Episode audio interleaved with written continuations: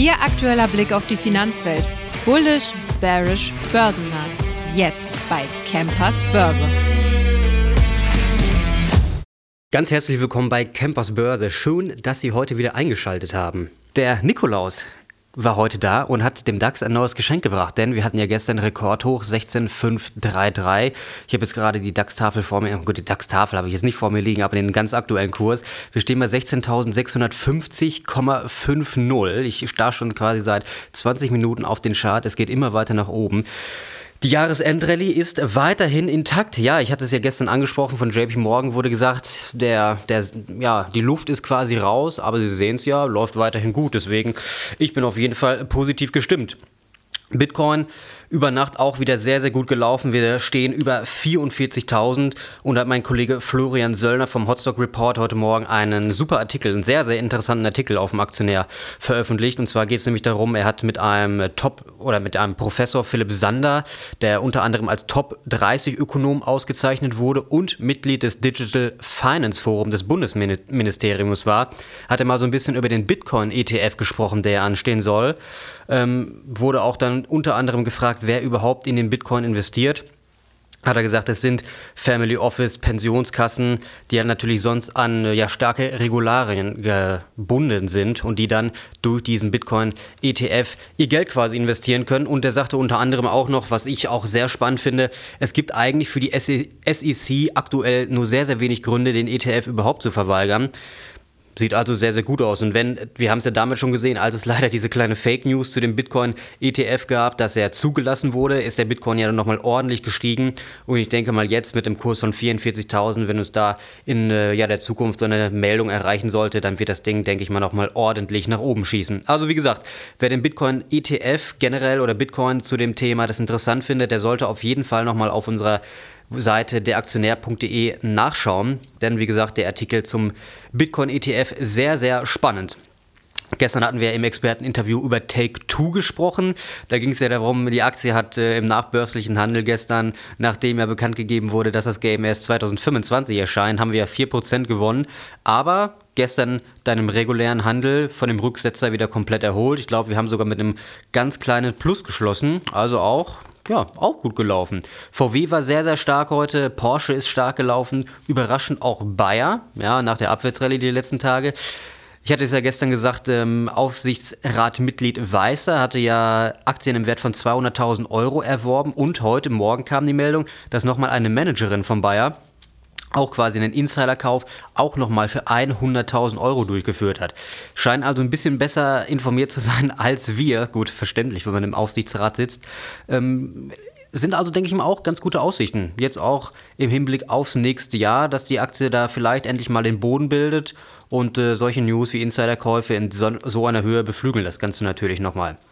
Terminlich, heute Morgen gab es die Werksaufträge aus Deutschland. Und zwar wurden die mit 0,20 war der Vormonat wurden mit 0,00 erwartet, liegen aktuell leider bei minus 3,7, aber der DAX ist jetzt nochmal zwei, drei Punkte gestiegen, interessiert den Markt in Deutschland eigentlich überhaupt nicht, deswegen brauchen wir gar nicht drüber sprechen. Und um 14.15 Uhr gab es heute aus den USA die ADP-Beschäftigungsänderung, ja, also die ähm, Änderung der Arbeitsmarktdaten bzw. der Arbeitslosen. 113.000 im Vormonat, 130.000 war erwartet, stehen jetzt bei 103.000. Mal gucken, wie, der, wie die Wall Street da gleich im Opening drauf reagiert. Bin sehr, sehr gespannt. Kann, ja, mal gucken. Außerdem, Wasserstoffbranche ist stark unter Druck, denn es gab aus den USA, ist ein Entwurf durchgesickert, war also keine offizielle Veröffentlichung. Und zwar geht es dann darum, dass die Regeln des Finanzministeriums für Wasserstoffsteuergutschriften im Rahmen des Klimagesetzes der Biden Administration, ja, hatte halt zu Warnung geführt, dass die Anforderungen der jungen Industrie quasi stark behindert werden könnte. Ja, Gut, Wasserstoffbranche ist noch relativ jung, hat noch keine allzu großen Regularien. Und wenn er jetzt natürlich dieses neue Klimagesetz bzw. die Regeln aus diesem Klimagesetz da ja, so ein bisschen für Aufruhe sorgen, muss man auf jeden Fall schauen. Also Verti Vinell oder Powerplug sind auf jeden Fall sehr, sehr stark heute davon belastet. Aber wir wollen natürlich nicht negativ enden. Zwei Gute Nachrichten, beziehungsweise eine gute Nachricht und einen richtigen Hammer habe ich noch für Sie, bevor wir dann ins Experteninterview heute einsteigen.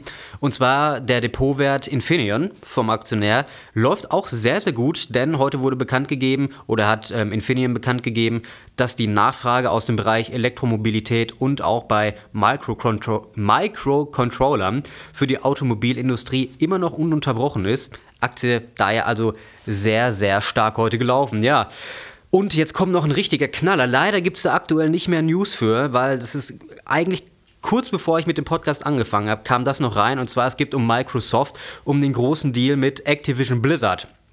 Und zwar hat sich da jetzt nämlich die US äh, Federal Trade Commission eingeschaltet, hat heute verlaufen, äh, verlauten lassen, dass der, ja, der Richter aus, de, aus Kalifornien, ein Bundesrichter, der damals ja den Deal durchgewunken hat, also quasi gesagt, das ist alles in Ordnung, den Deal könnt ihr machen, hat jetzt die äh, US Trade Commission gesagt, dass das wohl illegal gewesen ist, wollen diesen Deal also quasi anfechten. Und Microsoft hatte ja damals extra auch noch mit anderen äh, ja, Unternehmen Deals gemacht oder auch, ja, es ging ja darum, dass Microsoft ein Monopol, eine Monopolstellung dann quasi hätte.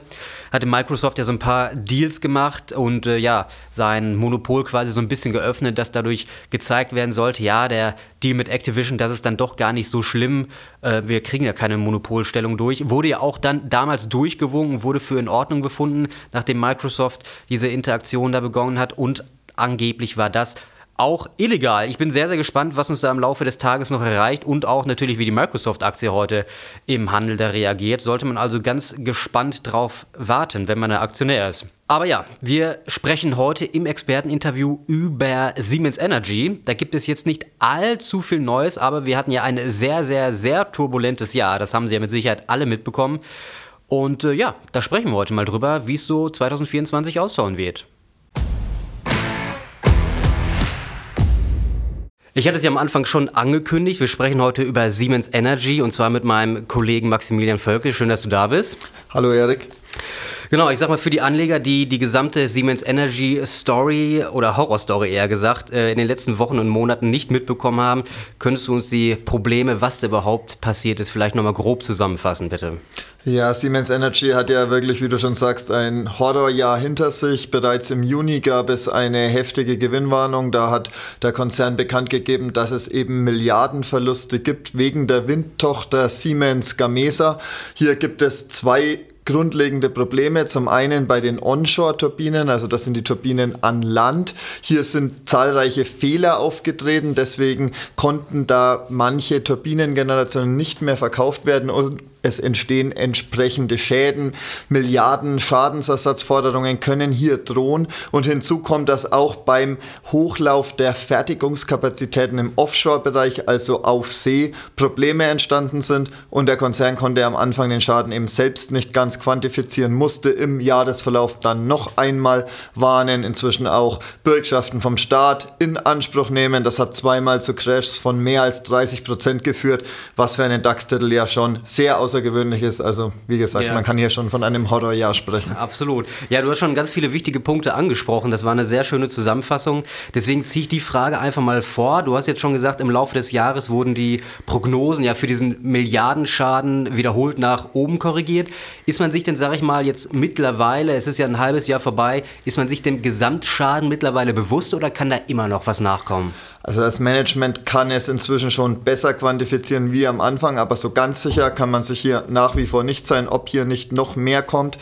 Siemens Gamesa wird im kommenden Jahr auch wieder einen negativen Ergebnisbeitrag zum Gesamtergebnis von Siemens Energy beitragen und ob der wirklich im Rahmen der bislang vom Management ausgegebenen rund 2 Milliarden Euro sich befindet, das muss man abwarten, denn die vergangenen Monate haben gezeigt, da war das Management nicht sonderlich gut im Prognostizieren dieser Schäden, deswegen hier ja. durchaus nach wie vor Risiken gegeben. Ja, das stimmt leider. Da hatte man äh, ein paar kleine Fehler gemacht, würde ich mal sagen. Ja, 22., 23. Juni gab es ja, sage ich mal, den ersten großen Crash, wo die äh, Probleme an die Öffentlichkeit gekommen sind. Der zweite Crash, du hattest gerade gesagt, auch nochmal ungefähr 30 Prozent, ist noch gar nicht so lange her. Das war jetzt am 25., 26. Oktober. Von dem Crash, von diesen 30 Prozent, haben wir uns aber eigentlich schon wieder fast erholt. Also, was würdest du sagen? Wie ist die gesamte Stimmung bei den Aktionären oder beim Unternehmen generell? Ja, der zweite Crash, wie du schon sagst, war eher eine V-förmige Erholung im Anschluss. Also wir sind da nochmal rund 30 Prozent nach unten bis knapp über 6 Euro gefallen, sind inzwischen wieder über 10 Euro. Hier hat sich einfach bemerkbar gemacht, zunächst einmal natürlich die Verhandlungen über Bürgschaften des Staates. Das kommt nie gut an bei Aktionären. Doch dann hat sich eben gezeigt, dass Siemens Energy jetzt noch kein Liquiditätsproblem hat, sondern es geht hier wirklich nur um Bürgschaften, dass die Finanzierung neuer Projekte gesichert ist. Denn ganz kurz, man muss sagen, in anderen Bereichen außerhalb von Gamesa läuft es bei Siemens Energy eigentlich gut. Hier hat man volle Auftragsbücher und um eben dieses Wachstum zu sichern, dafür waren dann eben diese Bürgschaften da. Diese Erkenntnis hat sich durchgesetzt. Das hat sich dann eben auch in dieser Erholungsrallye wiedergespiegelt. Aber man muss einfach sagen, es sind nach wie vor sehr hohe Risiken. Es wird auch wahrscheinlich weiterhin kräftigere Ausschläge in beide Richtungen geben können. Denn rein von der Summe der Teile ist Siemens Energy sicherlich mehr wert als der aktuell Wert, aber durch diese Risiken, diesen möglichen Risikoabschlag rund um Gamesa kann es auch jederzeit noch einmal nach unten gehen, falls noch einmal Hiobsbotschaften kommen und, wie wir gerade gesagt haben, eben die Schäden doch eventuell noch größer ausfallen als bisher kommuniziert. Ja, ja, du hattest es gerade schon angesprochen, die Bürgschaften, um die es damals ging. Ich hatte, muss ehrlich gestehen, ich hatte so ein bisschen das Gefühl, dass manche Leute Bürgschaften ähm, ja verwechselt haben mit Kredit, so was, was wir damals halt für einen Kurseinbruch gehabt haben war ja erst der, ähm, die Rede war von 16 Milliarden Euro insgesamt. Dann wurde ja diskutiert, ob der Bund oder den, der ehemalige Mutterkonzern Siemens da einspringt. Der Bund übernimmt ja jetzt 8 Milliarden und der Rest hatte ich gesehen von Großbanken und von ja, Privatanlegern. Oder weißt du genau, wie die Zusammensetzung da ist? Genau, also der Bund übernimmt jetzt 7,5 Milliarden dieser Garantien. 15 Milliarden sind es insgesamt. Rund 3 Milliarden werden von den Banken beigesteuert. Dann hat Siemens, also die ehemalige Mutter, mhm. eine Beteiligung von Siemens Energy Energy an Siemens Indien wiederum übernommen. Da fließen auch nochmal mehr als 2 Milliarden Euro, wo wirklich auch Geld fließt. Und wie du schon sagtest, dann dazu kommen dann noch einige weitere Investoren, die hier auch noch Geld bzw. Bürgschaften beisteuern. Denn wie du schon gesagt hast, man darf das Ganze nicht verwechseln. Und am Anfang kam das bei vielen Anlegern eben so rüber, dass es hier um Liquidität geht, aber es genau. geht eigentlich nur um Bürgschaften. Und der Staat hat das inzwischen auch mehrfach kommuniziert. Das Risiko ist sehr gering. Also das Risiko, dass hier der Steuerzahler wirklich etwas beisteuern muss, das ist schon sehr gering. Ja, du hast es ja gerade schon erwähnt, sonst hätte ich es jetzt gesagt, die Auftragsbücher sind ja bei Siemens Energy voll. Also es geht ja wirklich quasi einzig und allein um die Qualitätsprobleme bei Gamesa und man könnte ja theoretisch sagen, wenn die jetzt ja, behoben wären oder wenn man sich wirklich dem gesamten Umfang, den Schadensvolumen, des, dem ganzen Umfang bewusst ist, müsste es ja normalerweise wieder bergauf gehen, oder? Ja, grundsätzlich ist das Problem eben, dass Siemens Gamesa eigentlich für die Zukunft des Konzerns stehen soll. Als Siemens Siemens Energy damals abgespalten hat, wurde dieses Windgeschäft eben als der zukunftsträchtige Teil beigesteuert, ja. denn das Grundgeschäft mit Gas und Power ist jetzt nicht sonderlich zukunftsträchtig. Hier läuft es eigentlich in den vergangenen Monaten und Quartalen besser, als man ursprünglich gedacht hat und das ist etwas das Paradoxe, dass das eigentlich für die Zukunft stehen soll, macht eben gerade die Probleme und das kommt bei den Anlegern eben nicht gut an. Sollte Siemens Gamesa diese hausgemachten Probleme in den Griff bekommen, dann kann man durchaus sagen, dass es dann eben deutlicher nach oben gehen kann, wobei man dann natürlich schon wieder zum nächsten Problem kommt, dass die Turbinenbauer auch unabhängig dieser hausgemachten Probleme mit Margenproblemen zu kämpfen haben, wie man auch bei Nordex oder Vestas sieht. Also hier hat Siemens Gamesa selbst dann noch eine große Aufgabe vor sich, aber natürlich grundsätzlich Windgeschäft, erneuerbare Energien, das hat schon auch Potenzial, irgendwann wieder erfolgreich zu werden. Sicher. Also kann man quasi sagen, du hast es gerade schön gesagt, man hält sich quasi so ein bisschen über Wasser mit dem, was man irgendwann mal so abstoßen wollte. Ich sag mal, die, die alte Energie nennen wir es jetzt einfach mal. Und äh, wenn man das nicht hätte, dann würde es ja eigentlich quasi richtig schlecht aussehen. Ja, aktuell ist das so. Aktuell läuft das, was man eigentlich mehr oder weniger oder was Siemens damals loswerden wollte, ist das, was aktuell besser läuft, wo eben diese Auftragsbücher voll sind, warum man jetzt auch diese Bürgschaften gebraucht hat. Und bei Siemens Gamesa gab es einfach viele Probleme. Die Integration von Gamesa, also Siemens und Gamesa haben ja ihre Geschäfte eins ja. zusammengelegt. Hier gab es viele Probleme. Gamesa hat schon seit Jahren, also es ist jetzt nichts ganz Neues, dass Siemens Gamesa mit hausgemachten Problemen, sei es etwa im Zusammenarbeit der Arbeiter, beim Management. Hier gab es schon oft Probleme, obwohl man eigentlich gerade im Offshore-Bereich sehr gut positioniert ist, hat man es eben nie so richtig auf die Kette gebracht, sage ich mal, das Ganze auch in schwarze Zahlen und steigende Gewinne umzumünzen. Genau. Äh, dann, ja, bei den letzten Quartalszahlen, gut, da brauchen wir nicht drüber sprechen, dass die schlecht ausgefallen sind, das war von vornherein schon klar. Aber eine positive Sache hat es schon gegeben und zwar wurden für 2024, Ende 2024, wurden eigentlich schon wieder schwarze Zahlen prognostiziert. Ne? Ich hatte irgendwas gesehen mit einem Teilverkauf von ja, irgendeiner genau. Sparte. Man will Verkäufe durchführen und dann eben rund eine Milliarde Gewinn wieder einfahren. Genau. Allerdings das Gamesa-Geschäft selbst wird wahrscheinlich oder ist relativ sicher im kommenden bzw. inzwischen laufenden Geschäftsjahr 2023 2024 wieder rote Zahlen beisteuern und da muss man eben ganz genau schauen, ob diese Zahlen jetzt im Rahmen der bisherigen Prognose ausfallen oder ob hier noch weitere Hiobsbotschaften folgen.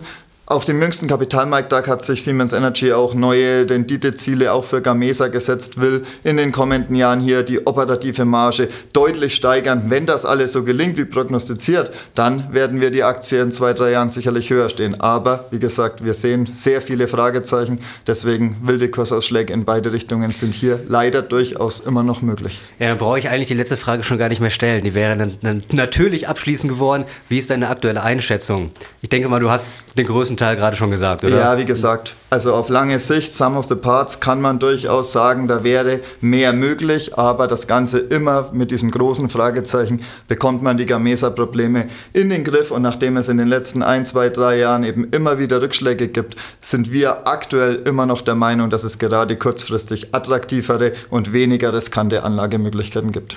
Ja, wunderbar, Max. Vielen Dank für deine Zusammenfassung. Schön, dass du da gewesen bist. Danke auch. Und ja, liebe Zuhörer, bei Ihnen bedanke ich mich natürlich fürs, fürs Zuhören. Wir hören uns morgen in der nächsten Folge. Bis dahin, machen Sie es gut.